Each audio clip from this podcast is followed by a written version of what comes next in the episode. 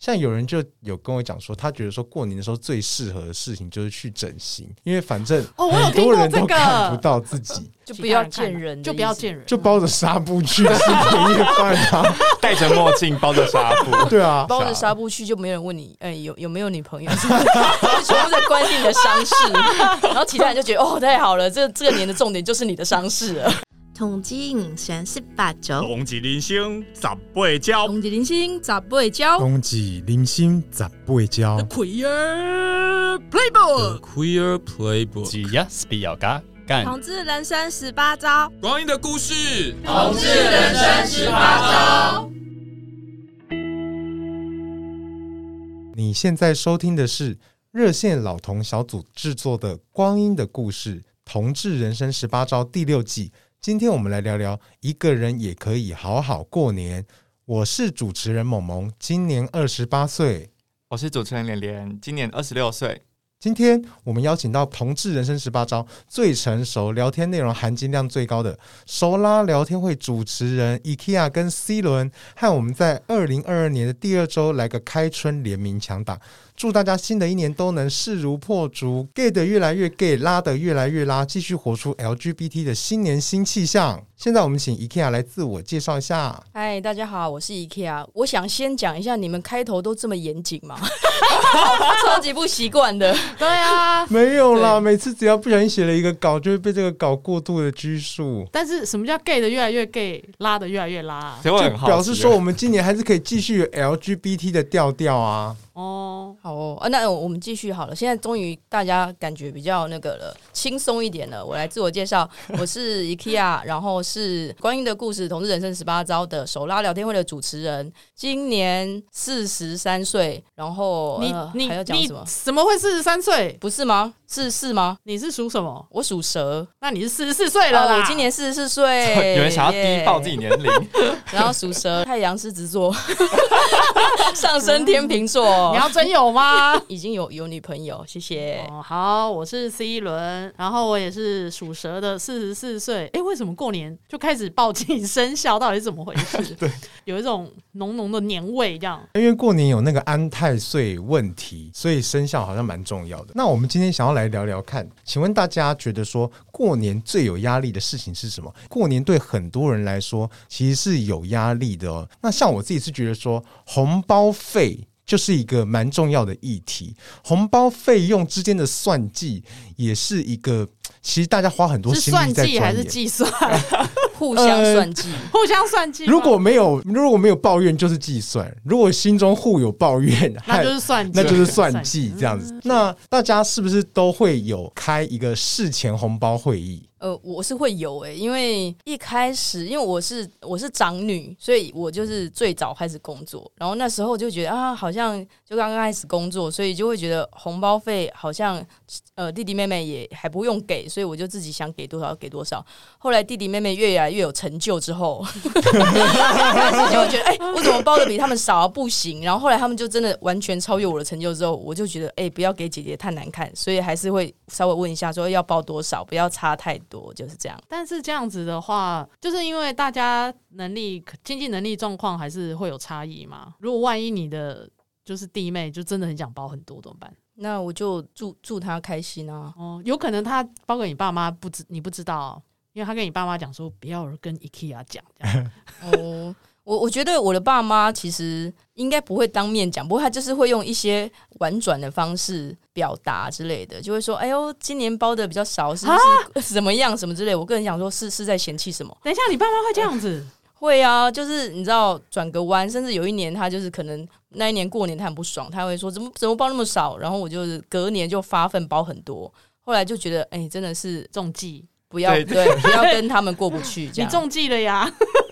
我也是哎、欸，我也是有面临到像刚刚 IKEA 讲的这个状况，就是父母其实会根据你红包的金额来帮你打分数，蛮多人的父母都是会这样。像我觉得我妈也是会这样。红包的打分数有分两种，第一种是在众目睽睽之下，就是说如果说有某一个大嘴巴的亲戚告诉其他人去宣传说哦，他包了多少多少金额，这是第一种。那第二种是父母真的从你包的金额大小来判断说，他觉得你对他牺牲多少，他觉得你有多在乎他，然后来决定说他要把你在心中的比重放多少轻重。哎，我觉得像我是面临到的状况是第二种，哎，我觉得我妈是一个很渴望说，要是小孩能够倾家荡产包红包给他，他会觉得 说去接待吗？他会觉得非常开心。我们刚刚哽咽了好久，对啊，你刚刚你刚刚好是快要哭出来了吗？有到倾家荡产这件事情，对啊，就我觉得他从那个强人所难度来判断说，哦，那你真的是孝顺，就是愚忠愚孝啊。反正他就是渴望愚忠。什么叫做强人所难度？就是他会展现出什么强人所难的？他很希望说你可以愚忠愚孝，包给他很多的钱。哦，就是他用眼神示意这样，是是在大家面前，还是就是真真实实的包给他？他会提出这样子的要求。如果在大家面前包给他，私底下还你可以吗？哎、欸，也是一个办法、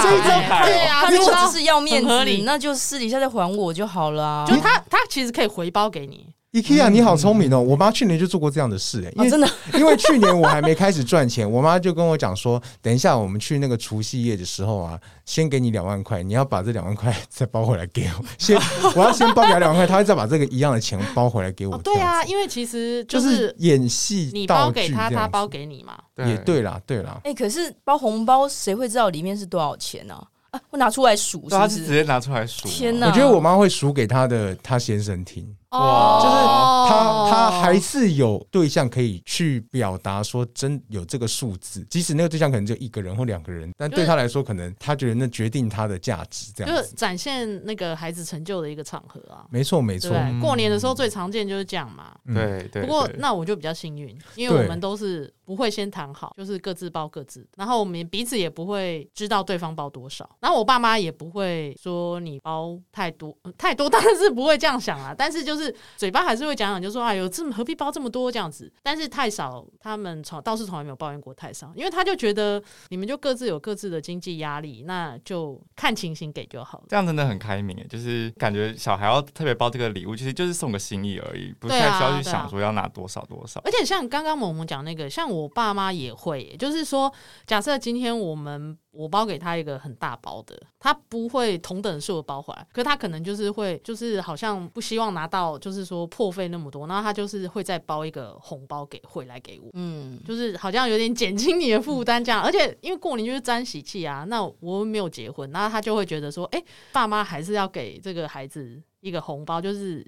至少有人是给你红包的，这样。哎、欸，我发现一件事情，就是，哎、欸，其实我我们家是没有回包这件事，哎，就是我给父母就是给父母，然后他不会回包给我。那如果他给我，就是给我，就是我们都是单向的，就你也不会，就是他如果给你，你就不会给他。哎、欸，对啊，我也我也印象中也是都是单向的，就是要么就是有我给你，要么就是你给我，就没有说互相给。对啊。哦，我爸妈还是会给耶，就是一个就是真的是过年祝福的喜气的一个感觉。对对对对，这才是红包的。对呀，这是红包的意义啊！对，因为，因为我们家人就会说，像我妈就是说，你过年所谓压岁钱的意思，就是一定要有一个人。我觉得他的意思就是一定要有人给你一个红包，然后那一天你在跨年，就是除夕夜到新大年初一，那个红包你你要带在身上，或者是你如果已经上床睡觉，你一定要放在枕头底下，这样子才是压岁的意义。那你来年就会有钱。那这个红包，他就我猜啦，他可能就会觉得说，应该是要家人给你的嘛。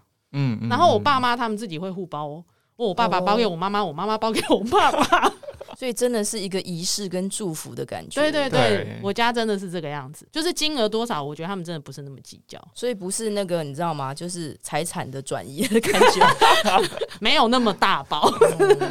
哇，那你爸妈真的是佛心父母心哎。不是不会啊，你现在就是可以慢慢的跟你妈妈灌输这个观念，让红包回归到它的本质。对呀、啊，让红包回到本质，就说哎，妈妈，你是不是包一个给我，让我可以压岁，就是好兆头，这样明年我就是会有更多的钱。财运滚滚这样子，哇！哎、欸，你真的是让我们今天就学到了一个可以在包钱给父母之余，也可以从父母那边获得一点减免的一个方式。哎，对，而且我，我要把这个说辞学下来。我跟你讲哦，这个包红包这件事跟你一个人过年有没有见到亲戚是没有关系的，因为如果是至亲的话，你就算没有跟他们见面，你还是要包的。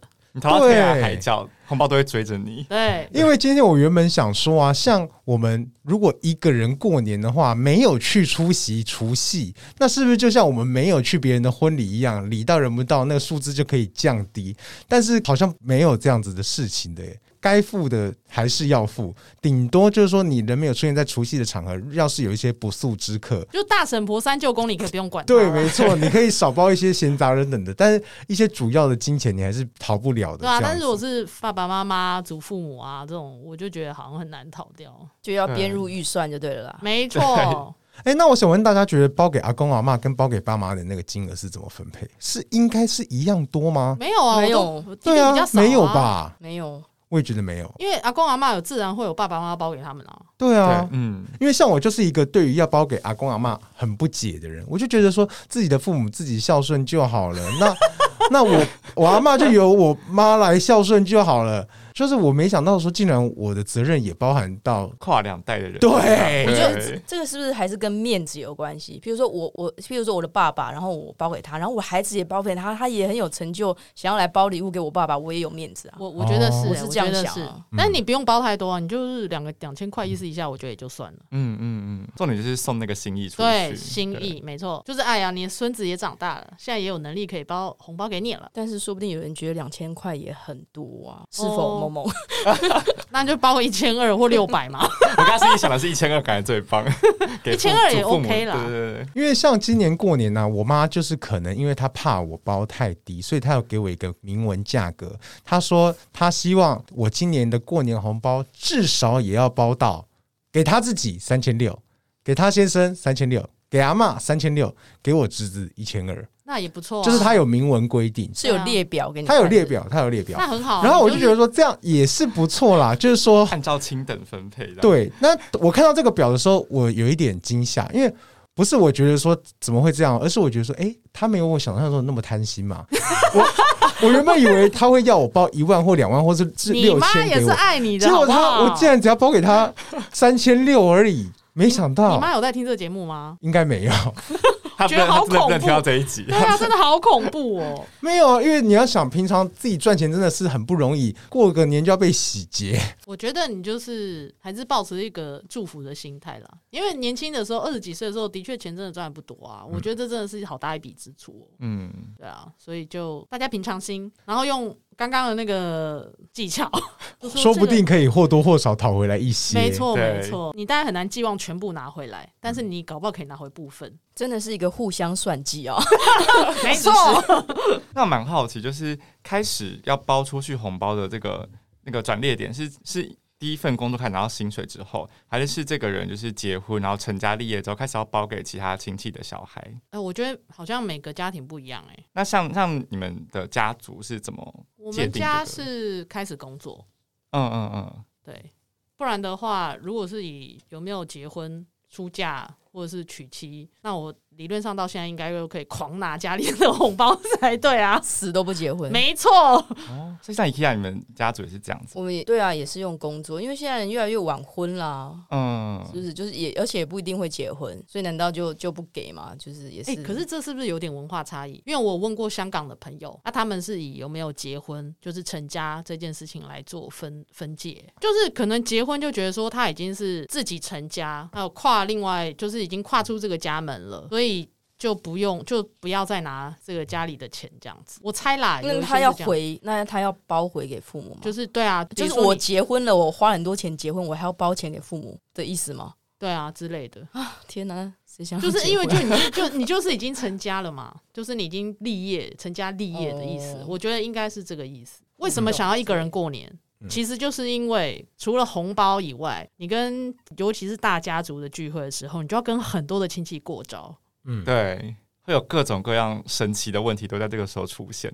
对，最常见就是结婚了没啊？功课怎么样啊？有没有对象啊？应该不会问结婚了没吧？因为结婚了没，他应该会知道。就连你结婚了没都不知道，人不用理他。有 有没有男朋友啊？有没有女朋友啊？这个真的好常被问，而且我觉得他们已经听我的假回答，已经听到麻痹了。你假，你都假回答是什么？他们都说：“哎，你有没有女朋友啊？”然后我从高中就会一直说：“哦，功课很忙，没时间交。”然后已经忙到 我已经忙了七八年了，然后都还没有交女朋友。他们已经觉得你换个借口啊。对，然后他们话已经放开始放弃问这个问题，他们似乎已经感觉到说，这个孩子就是不会再交女朋友。那如果这一次突然有个亲戚问你说，那有没有交女朋友啊？然后你又语塞，那他如果问说，那有没有男朋友啊？那你要怎么回答？我就可能就会跟他说：“ 哦，已经在一起一年半了，还不错啊。”哈，真的吗？司机出柜，司机因为司机出柜啊，他都敢问了。我我我现在也是觉得他敢问敢问，了我就敢回答。对啊，他如果敢问就敢回答。而且他敢问，他应该心里也有数了。哎，那如果等待、嗯，如果亲戚是问说，如果亲戚是问说，哎，那你有没有那个就是嗯在一起的朋友？这种的，这种这就是这种要讲不讲的这种，结巴个鬼啊！就是他会故意有点，就是嗯，他可能在反刍，在思考说他要怎么表达，最后决定说嗯，就讲朋友。对啊，因为他有可能他不知道怎么表达，内心活动很丰富。对啊，他如果是这样子问，表示应该也是可以跟他出轨。我有遇过，就是呃，妈妈的妹妹叫什么阿姨，对，就一直想要相亲，就一直问我。想要帮你相亲吗？对对对，嗯、那时候大概三十五岁以前，他还觉得要趁最后机会拯救拯救一下，然后在卵子还堪用的时候，而且而且他是在就是不止过年的场合，他私底下还会一直就是骚扰你这样子，行动派的。对啊，后来我就知道说，其实他应该就是我妈妈被我妈妈卢说，哎，要不要帮我这样子？哦，然后他就觉得哎，使命必达，就是姐姐都讲了这样子，那就问我这样。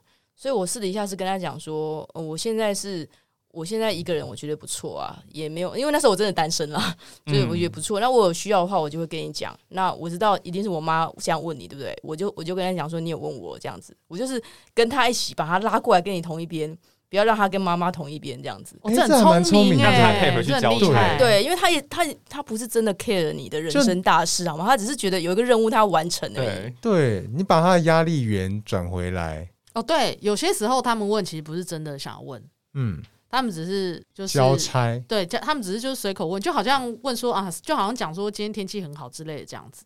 嗯，它只是一个谈话的影子，这样子。对，第一个有可能就只是开场白，因为也不晓得要问你什么。他跟你，他又不是你朋友，他又不晓得要怎么问你。第二个，他可能就是真的想要完成他社会角色的责任。你比如说，他是个舅舅，他比如说啊，那最近怎么样啊？功课啊？啊，有没有交女朋友啊？这样什么之类。那如果跟他讲说，语气就不用理他。如果跟他讲说闲扯就好了。最近就失恋啦，你真的想要听哦？就是有敷衍型的问题跟敷衍型的回答这样子。那好像你就说 COVID 啦，然后他就会退避三舍。你怎么在这里？我是过年就直接开玩笑，然后就直接含混过去，因为也没有人真的 care 啊，就是过年才见一次而已，你就开一个玩笑，大家觉得好笑，笑完就没有人会问了吧？我以前有听过很可怕的回答，很多年前了啦，但是这个我觉得你需要保持着跟他们翻脸的勇气。对方问你说啊，有没有男朋友女朋友啊？什么时候打算要结婚啊？然后这个朋友就说，可是阿姨，你的婚姻真的幸福吗？Oh my god！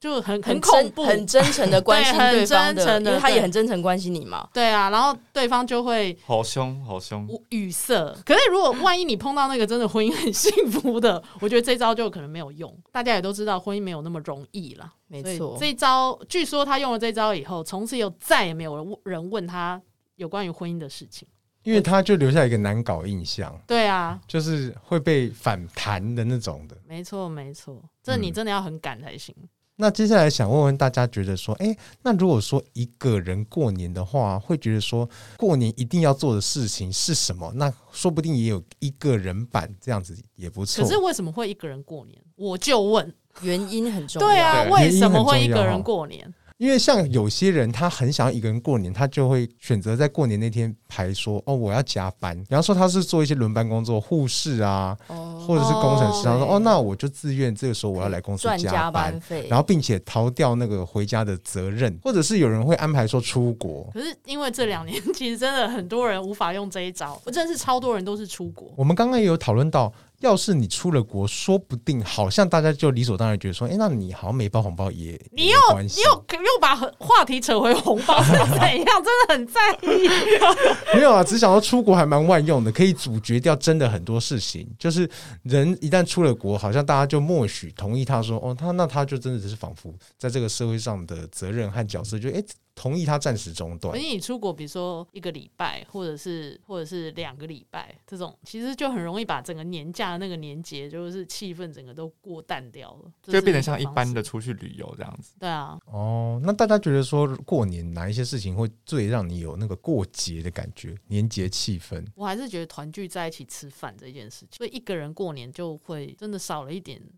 过年的感觉，但虽然虽然我自己有一个人过年的经验，那那个时候你在干嘛？就像放假一样嘛？对啊，而且因为我住台北，我们家就住台北，所以我从来没有需要，比如说去外县市过年的经验，整个就会真的很安静，你就会觉得说，其实是有一个时间让你自己沉淀，我是觉得还蛮不错的。其实像我今年啊，就跟我爸妈申请说，我要一个人过年这样子，理由就是因为我爸妈他们希望说，他们回南部的时候可以早一点开车下去，如果要配合我的时间的话，那一定就是在上班族的下班时间、尖峰时段，那他们开车的时间就会变长，又多我一个人，他们要载我，可能觉得很烦。然后我就说，哎，那不然我今年我可不可以就不要去南部这样子？然后就申请成功，哎，所以我今年就要跟我另外一个也没有要回家的。同学一起过除夕这样子，可是你这样就不算一个人过年啊！突然突破盲点，对啊，突然突破盲点，这样子不算吗？你看，你看，说可以不用跟家人过年哦，对啦，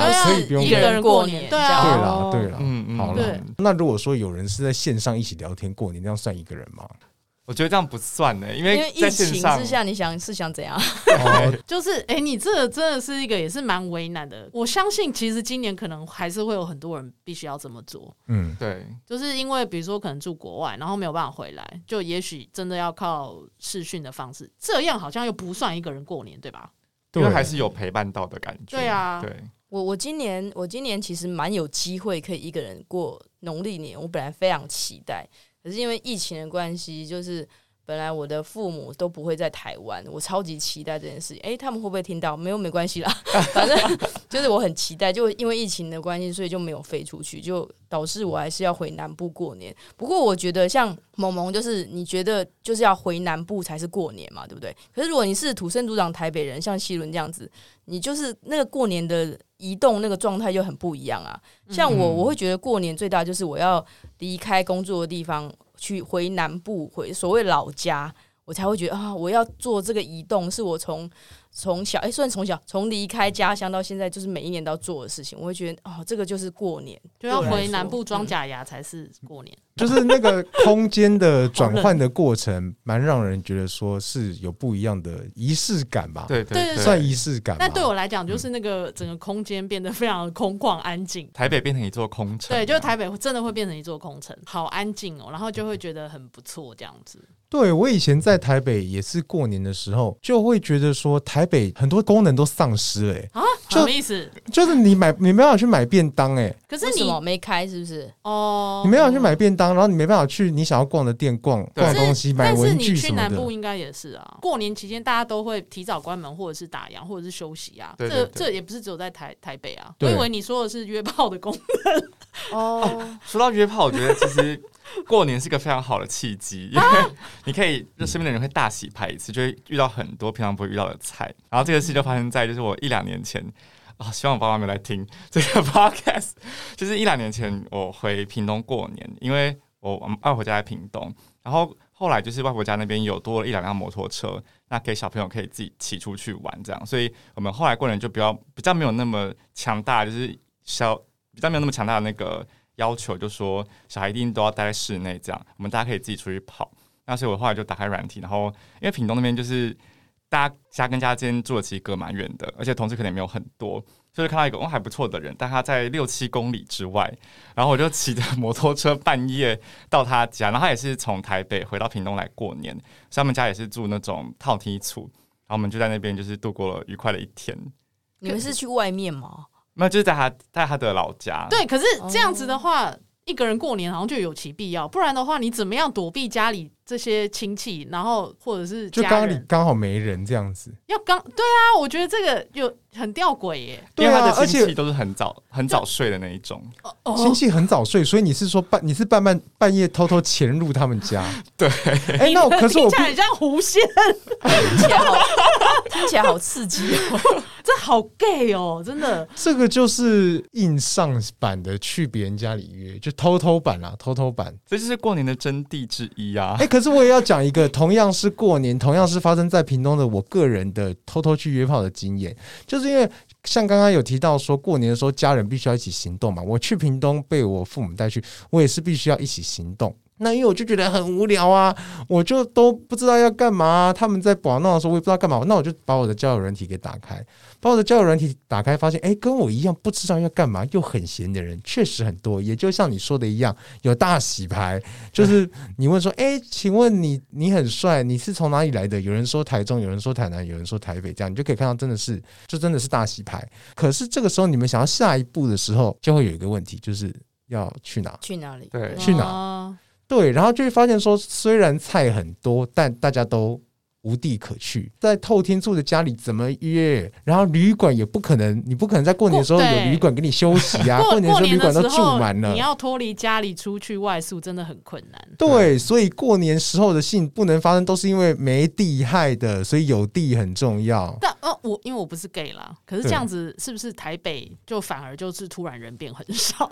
哎，搞不好台北反而过年的时候就变好约了，这样因为大家都刚好就是房子都空出来了，收就是都是。剩下留守的人在台北，所以领悟了出一个 一个真理的感觉。所以过年的时候乡下可能反而不太好约，台北反而可能会变好。你看，所以我觉得其实一个人过年对 gay 来讲，它有一个很重要的意义，就是约炮的时候，如果你真的是一个人过年，没有其他的亲戚啊、家人啊或者什么的话，它其实是一个根本就是约炮天堂啊。如果你把它当成一个长假的话，可能是一个。可以源源不绝的一直约炮的长假，这样好像没有休息到哎、欸，这个长假。很多时候我也发现有很多人想要一个人过年，除了我们刚刚讲那种什么亲戚啊，在那边很烦啊，然后或者是红包的事情，那这真的是希望就是一个可以完全属于自己的年假，就是你有一个时间是可以好好自己清清静静的，而且那个我觉得过年的那个氛围、那个环境，跟你平常自己休长假的氛围也是不一样的。呃，可能是因为我一直都在台北，我就会觉得那个整个空间感是它没有外，就是平常那么纷纷扰扰。嗯，就是平常是有多纷纷扰扰。请问我们也在台北啊，充满没有，因为一切因为一切的事情其实它都会停停下来，嗯，真的。对，那你整个时空如果都是停下来，然后你自己也在那个停下来的状态，你真的会觉得有一种。很很宁静的感觉，你会真的很放松。你会就是说，因为你你不用再顾虑很多其他的事情，因为反正都停摆啊，就是代办事项也不用去办，代办事项也不用办，因为其实你也办不了。嗯，对。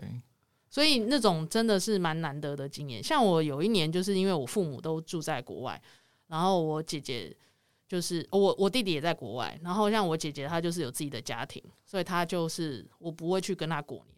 然后那一次就非常非常的难得，我就自自己一个人过年，然后我也去张罗了蛮多的年菜。真的吗？你一个人过年，那你煮了什么年菜？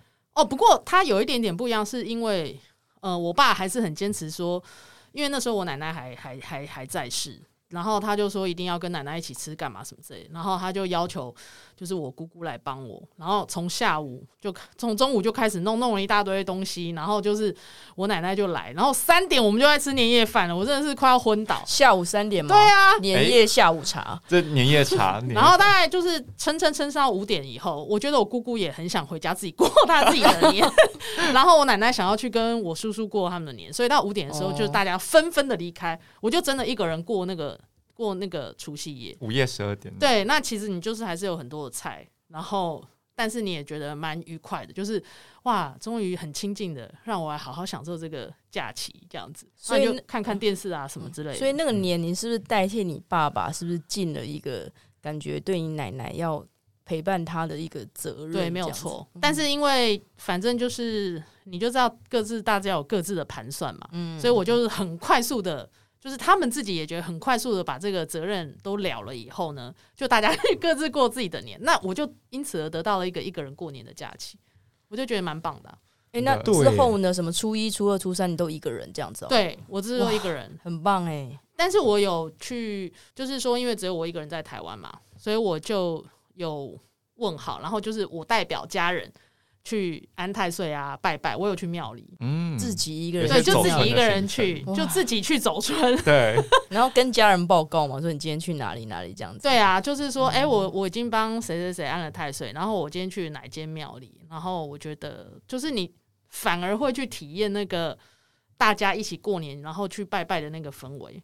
嗯，就是平常可能一起去参拜的时候，或者去亲戚家的时候，没有留意到那么多的细节，可能忽略了很多细节。但你自己一个人的时候，可能反而就是更留意说，哎、欸，那到底去做这件事情，他的感觉是怎么样？就会觉得说，哇，平常你就是只是把那个流程走完嘛。走马看看啊、可是你一个人去的时候，你就会感受到说，哇，真的是很多人，然后一家大小，然后大家都是台湾人，真的很注重这些传统啊，一定要出来走村啊，干嘛什么之类的，其实蛮有意思的。那你会觉得别人会就说，哎、欸，这个人怎么一个人来拜啊？我觉得他们应该都没空理我。一个人的人就是隐形人，对不对？对啊，我觉得他们就没有空理我啊。但是我也有不好的经验了。嗯，哦，什么？也是一个人，也是一个人。那因为可能因为那时候我奶奶已经过世了，所以我就不需要搞这些有的没有的。那但是因为我出差我，就是我做一个长途旅行就出差完，然后出差完回来以后我就生病，所以我整个过年都在生病。天哪！而且而且不方便看医生，是不是？就是我有在，比如说回来的时候立刻去看医生，因为我知道过年可能去看医生就不方便，所以你就拿了药。嗯、但是因为是蛮严重的感冒，所以我就在家里躺了好几天。哎、嗯欸，可是那个身体的不舒服会让你觉得比较凄凉一点，就是 真的天哪，很需要人帮助的感觉。可是萧条，对对对对，嗯，虽然说没有严重到说我不能够自理，就是。自己煮饭啊，吃东西就是年夜饭什么之类的，我还是会稍微就是买一些东西，就是让自己吃的比较好一些。嗯，可是你就会觉得很悲伤，而且那一年我就是就是放假，所以没事，我就在那边看《琅琊榜》，我觉得它也不是什么过年的 好陪伴，你知道吗？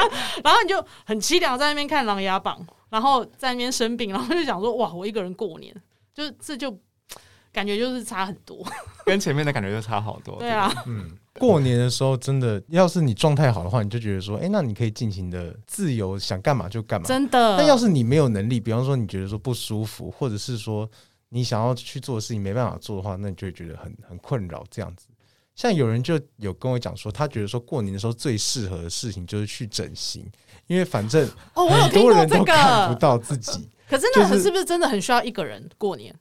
就不能让就不要见人，就不要见人，就包着纱布去吃年夜饭啊，戴着墨镜，包着纱布，对啊。就如果你真的很想要很赶的在过完年把自己整完型的话，你就抱着纱布吃年。今年有九天哦，我觉得还不错，时间够长。进场保养，你抱着纱布去就没有人问你，哎、欸，有有没有女朋友？全部在关心你的伤势，然后其他人就觉得哦，太好了，这这个年的重点就是你的伤势了。然后还可以跟父母讲说，因为你看我现在这样，我真的也没办法包太多给你，我钱都花去整形了呀，好荒唐哦。然后整完发现。说：“哎、欸，你谁呀、啊？又 不是我们家的人，怎么跑来我们家过年？不敢发红包给你，太可怕。哎、欸，那我想问大家，过年的时候，你们觉得对宠物来说有不一样吗？有没有听到说，哎、欸，过年的时候宠物照顾都把宠物怎么样给？”解决掉，解决解决掉，你说年夜菜是不是？因为过年的时候，可能你要把宠物托付给别人，照猫保姆之类的，可能也比较不容易，或者是他可能比较抢手，或者是说要把宠物做怎么样的安置，原本想要把它托付给认识的谁谁谁，可能因为这些人也都回乡了，就变得更不容易一点。或者你带着宠物回乡过的经验吗？我我没有宠物哎、欸，哦，我我有宠物，可是因为我住台北啊，所以我不需要找人来。顾，但是我帮朋友顾过，就是我有顾过猫，然后我有顾过鸟，鸟，对，就之前我姐曾经养过小鸟这样子，文鸟之类的。然后结果他就他不把他自己的猫跟鸟带去乡下？就鸟虽然比较方便，但是可能也也就是如果有人可以照顾是还好，而且因为他就是拿来我家鸟的话，鸟笼你就拿来就好了。嗯嗯嗯，它其实没有那么麻烦。还不如就直接拿，然后结果后来那个鸟就生了一颗蛋。啊？什么？你说过完年生了一个蛋？对啊，好吉祥哦。但是，但是呢，那个蛋呢，就是很小颗，然后我很兴奋，我觉得超酷的。可是因为那个鸟也不是很会照顾，它就从那个，它就从那个鸟巢掉出来，然后就破掉了，你知道吗？然后我就觉得，Oh my God！对，就是一个难忘的照顾宠物的经验。哎，那像 IKEA，你不是说你会回去嘉义的家吗？你们回去嘉义的家那个家族家里，那你会有动物吗？不会耶，我们家族好像都没有没有在养养动物。他们住在城市里面吧？是不是？哦不是，我们是是嘉义的市区，对，不是农家。对，不过就是哦都是住透天厝，然后曾经很兴盛，就是很兴盛，就是最多人回去过年的时候，可能就是吃饭就是大人两桌，小孩一桌这样子，对，就是很多人这样。嗯，然后现在已经分崩离析，刚刚听到有人说，终于等到家庭分崩离对，析了终于等到就是这个家族，大家就是生病的生病啊，过世的出国、过啊，世的过世啊，就觉得哦，这个分家家的分家、啊，终于等到家族里鬼比人还多了。太可怕。可是那个房子就还是很大，就是每次回去都还是会想到说，哦，我小时候怎样怎样怎样，还是会那个空间感觉还是会把你拉回小时候的感受。我觉得如果我没有再回到那个空间，我可能就只能用想象或怀念的吧。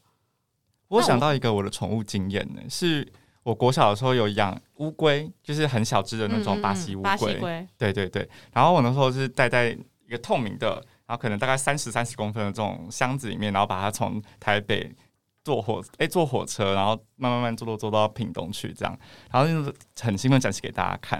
然后晚上睡觉的时候盖子没有盖好，结果早上起来的时候发现乌龟爬出去不见了，然后我就它投奔自由，对，他就对，我们就非常惊讶，想说天哪，他怎么不见？然后在过接下来的两三天都没有找到他，然后那个小时候就非常的难过，想说好，那我们就是跟他永远的道别了。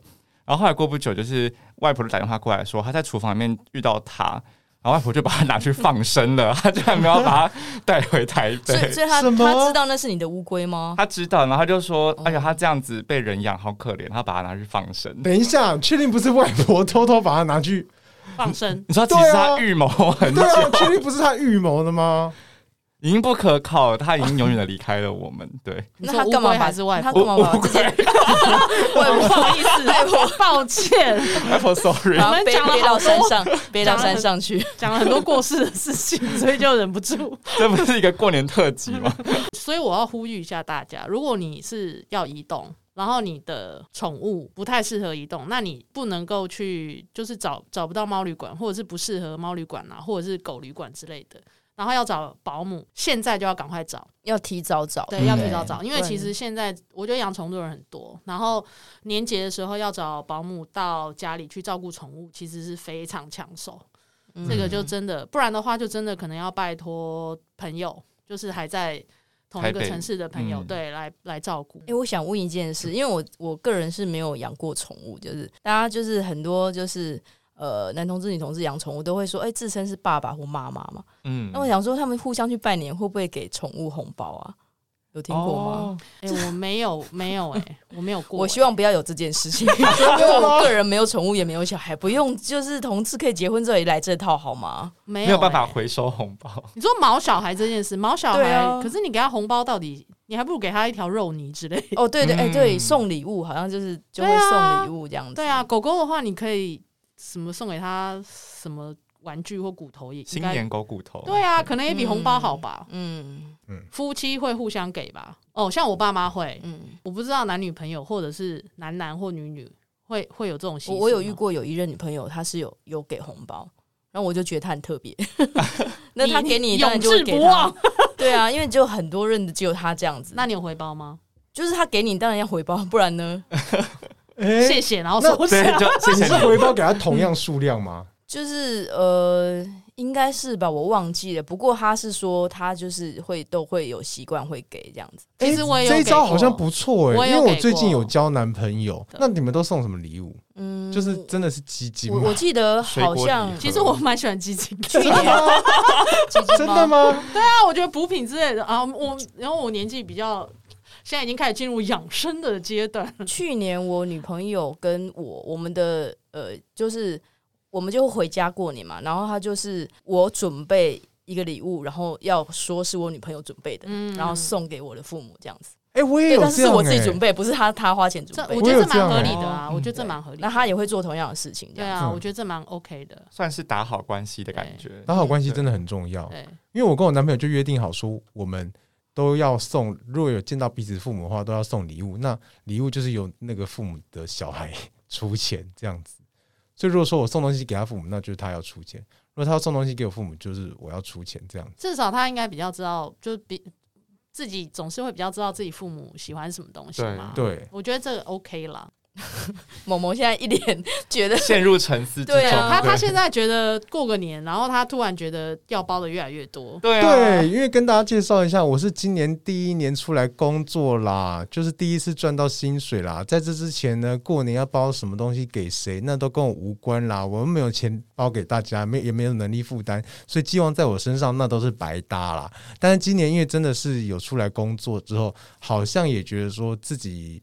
是是要比照一般人的方式来过年，所以就心中还是充满了蛮多的疑惑这样子，因为毕竟平常也是省吃俭用，突然过了年就要付出这些钱。但是别人也都有在这样子付钱，所以就一直很努力想要搞懂这个规则到底是什么。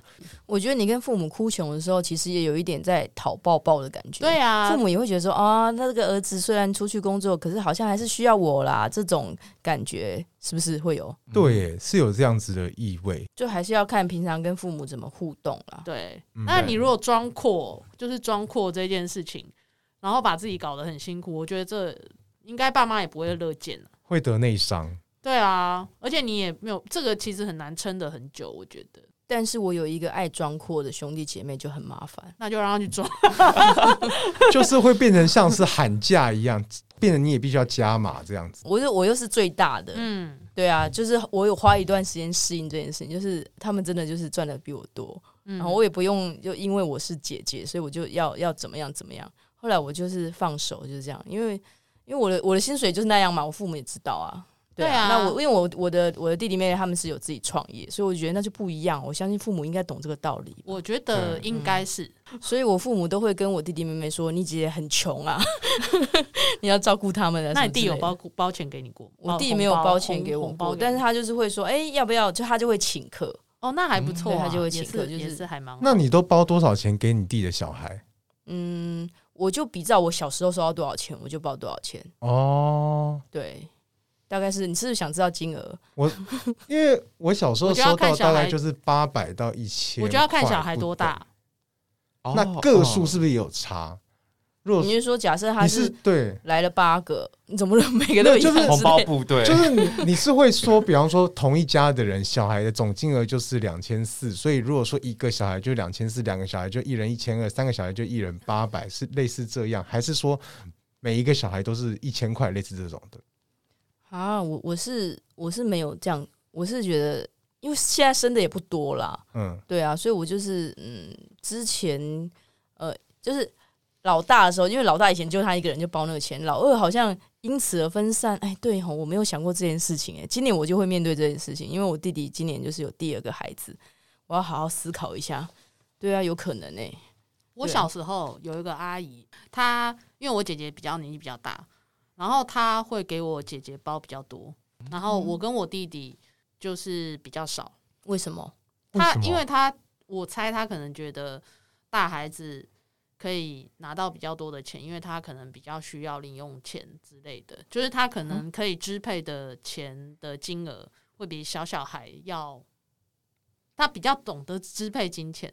嗯嗯嗯。但是。毕竟我是一个看钱很重的人，所以 这件事情我就铭记于心。我就会觉得，为什么姐姐拿的比较多？对，我就会觉得为什么？为什么？我觉得应该大家都一样这样子。但是就可见那个亲戚跟你们不熟啊？没有，是很亲的亲戚，是很亲戚。他就纯粹觉得姐姐就是拿多一点这样子。对啊，对。那那位亲戚现在后来有遭到你的怎样的？没有怎么样啊？我就是把这件事，我就是把这件事情放在心里，我就想说。以后我给压岁钱的时候，就不要这样想，有差别。对对对，所以比如说我在给我姐姐小孩压岁钱的时候，的确老大真的比较大，而且我的确有在想说要不要这样做。可是我后来就想说，可是我小时候就觉得这件事情很不公平，我为什么要这样做？所以我就给他们一样的，都包一样，对，都包一样。然后比如说他们国小是一个金额，然后国中是一个金额，然后可能高中以以后。可能就会比较多，是越来越多，是不是？就越来越是越来越少？越来越多啦，越来越少是为什么？越来越少，因为你越来越老啊。因为随着年纪越来越大，钱应该是越来越多或越来越少，每个人的解释不太一样。因为有的人可能觉得说，国小到高中可能钱要变多，可是高中变成到大学，好像有人就觉得说钱可以再变少，因为他可能会自己赚会会打零工之类的，嗯、类似这样。哦，我没有想过这件事情哎、欸，可是因为像萌萌跟连连，你们都是还没有要到给。晚辈红包的年纪嘛，对啊，我有、欸，像我们就因为我弟小孩一岁、哦，一两岁，这样子，哇哦，所以就有被我妈交代说，必须要包给他一千两百元。OK 啊，我觉得这个还好。那那你有没有问你爸说，要不要他出一千块，你出两百元？平分嘛，不是吗？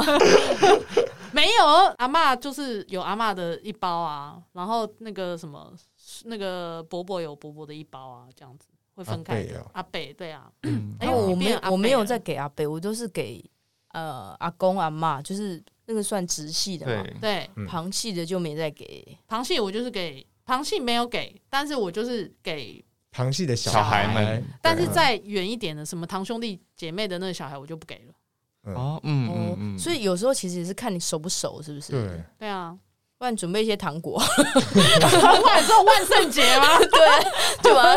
反正就是个祝福嘛，没没吃个糖什么之类的，或是你，或是你可以在里面，你就给他红包，但里面是刮刮乐或乐透。哦，对啊，有很多人是这样，可是那个那个也要钱呐。像我最近有听过一个蛮厉害的做法，就是说有人他可能去一个大家族的场合，他不确定这个场合到底有多少人会来，那或者说他也不希望说要是人变多，他花的钱要变多，所以他的做法就是说他带了一定数量的金额去，然后就给大家是用像是抽奖一样抽抽乐，类似这样，里面可能就是说，可能他就总金额是比方说三万块好了，那就是一人可以抽一个。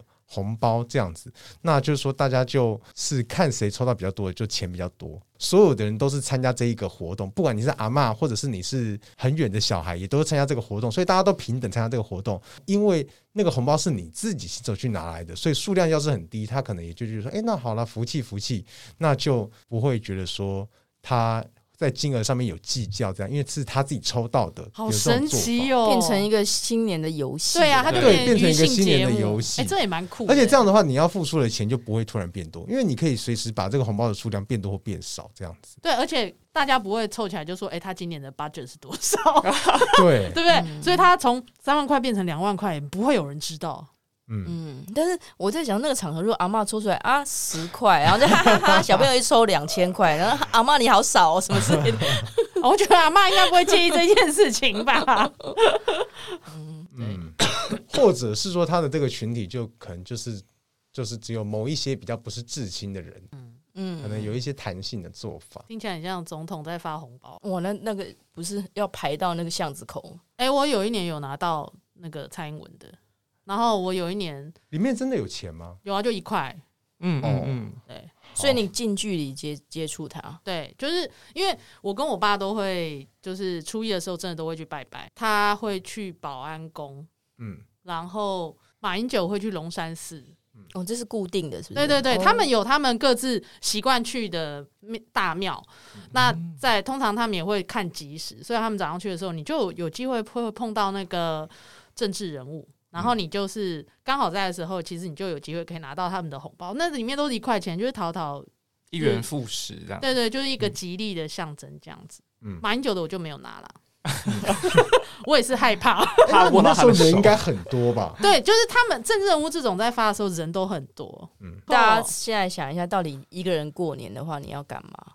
讲一个具体的事情。你说，如果今年是我是一个人过年，要做什么吗？对啊，我觉得我今年可能会好好的追剧吧，因为我觉得好多剧我就是大家都在讲，但我都没有时间看。嗯，对，我觉得过年超适合追剧的，真的真的。对，就是让我安安静静的追剧这样子。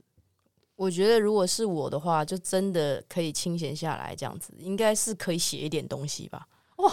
好知性哦！不是啊，你就你也不能干嘛啊？你你出去也没地方逛街，然后你也只是看电视看一看也会无聊，追剧追剧也会累啊。想说哎，写一点心情，我觉得我可能也是希望别人知道我在干嘛的那种人，就可能在脸书 po 一些文章什么之类的。或者是你可以录 podcast 啊，哎、欸，哦，好哦，可以计划一个节目这样子。对啊，你自己的 podcast 应该哎、欸，可以趁这个时候更新一下，这样还稿债的意思。对啊，那萌萌嘞、哦？我的话，我是有帮我自己预想到，说我这个过年要做两件事。第一件事就是说，跟我同学一起煮除夕夜的年菜嘛，就想说可以煮很多东西吃。第二件事就是我想要线上学习。因为以前都会帮我自己规定说，哦，我过年要看几本书，看几本书。但后来发现书看书实在是，我真的是已经坐不住看书了，就没办法看书，书看不下去的替代的自我学习就是去会买一些线上课程。那好像我今年就买了一个 GA，就是 Google 分析的一个行销的线上学习的课程，然后买了到现在已经三个月了，连看都一部都还没看，就完全没有打开，就等于是一本没有打开的书一样。我想说，我今年过年发誓一定要把这影片全部看完，把里面的作业全部写完。其实我觉得你到最后还是有可能没有做到，因为因为你就会觉得说，哦，好累哦，想要干嘛？对，因为过年的时候，对过年的时候，其实我觉得知性的事情。到后来他还是会有点懒，然后而且我后来有发现，就是像比如说什么九天的这种长假，嗯，就是朋友会互相约来约去，嗯。就是你不会真的是一个人，嗯、就是可能约个什么一个下午或一个晚上这样子，对，然后就还是要回家这样，没错，就可以约出来透透气。对，然后不同花的人约约，你就突然觉得说，怎么已经初五了，就过了，对，其实很忙，嗯，其实所以过年如果想要用功的话，可能还是要有计划的来哦，想办法让自己来用功这样子。如果过年的话，我真的不会，我真的不会在过年的时候用功，就约炮约到爽。对，这个这个是一个还 狂推约炮。那我原本其实没有想到约炮，原本是在想一个很。健康的行程，就想说，因为台北是有很多那个山山路啊什么的，然后他们有一个台北大众走。哦，我知道，我知道。我想说可以，欸、有人在远处比叉叉。我想说可以趁过年，就是应该人不多，然后在上面走走，应该很舒服。还是其实超多？对啊，过年应该人很多。对啊，我觉得人应该超多。出来走。我要讲一个我过年的。的的那个被观光人潮所破坏的经验，就是我去年过年的时候啊，因为难得去南部，然后我就跟我学长讲说，哎，你们南部有没有什么地方是同志热点？同志热点，他就跟我讲说，嗯、依稀记得读书时候，西子湾那边有一个可以垂钓下去的海滩。用奇怪的方式垂钓下去的一个海滩，那边会有人在那边裸晒。他说那是此事已是多年前，那不然我们今年既然有空去南部，那我们就一起去看看好了。然后我们就依约到了那一个西子湾的地方，也用垂钓的方式到那个感觉应该是没有什么人的海滩，到了那边发现根本就空无一人。那空无一人也就算了，我们就开始好吧，那我们就穿着我们自己的。泳裤在那边裸晒，那期间一度把就是说泳裤也脱下来，但大概也才晒五分钟，也就发现因为海滩很宽阔嘛，发现海滩的远方开始有那个戴着遮阳帽，还有拿着拐杖的人，这正在动，然后就是像是观光客一样的人，结果他们走啊走啊走，竟然也走到我们这边来，也裸晒？不是，就是 就是一些过年新春的观光的人的一些家庭呢。然后，因为他们从很远的地方就看到我们，我们也从很很远的地方就看到他们。然后他们就好像有点像是那种经过动物园的感觉。你就是被看了啊！对，你本来是要去看别人，然后结果你被看了。对，就等于是说那里以前或许有一些可以发生色色的事情，但这是完全被破坏，因为就是很多就是你把自己变成观光的人。真的，我们变景点了。觉得可能不分南北，只要是观光景点，过年应该人都蛮多的。真的哦，因为在家里很无聊啊。对啊，对啊，而且去郊外就是完全就是走春，你知道吗？哦，这 literally 走对啊，走春没错，所以我觉得你还是约炮比较好。真的哈，趁着空城赶快约个炮。这时候过年，如果我一个人过年，我一定会查好有什么样的店是过年还有开的。哦，这很重要，这很重要，真的很重要。通常初二会开啦，但是初二就恢复了城市的机能。没错。哇，不知不觉又过年了。最近总觉得世界变化得很快，随时有很多的转变。那不管过年呢、啊，是一个人还是很多人，希望大家都可以好好保重，也希望大家二零二二年都可以过得越来越好，虎虎生风的一年。新年快乐！新年快乐！新年快乐！新年快乐！拜拜！拜拜！拜拜！台湾同志咨询热线协会为全台湾第一个立案的同志组织，在台湾，我们已经陪伴了同志社群二十多年，聆听了上万位同志的心声。你的捐款支持可以让我们持续稳定的提供服务，让同志有更好的生活。你可以上网搜寻同志咨询热线，也可以追踪热线的脸书或是 IG，了解如何支持我们。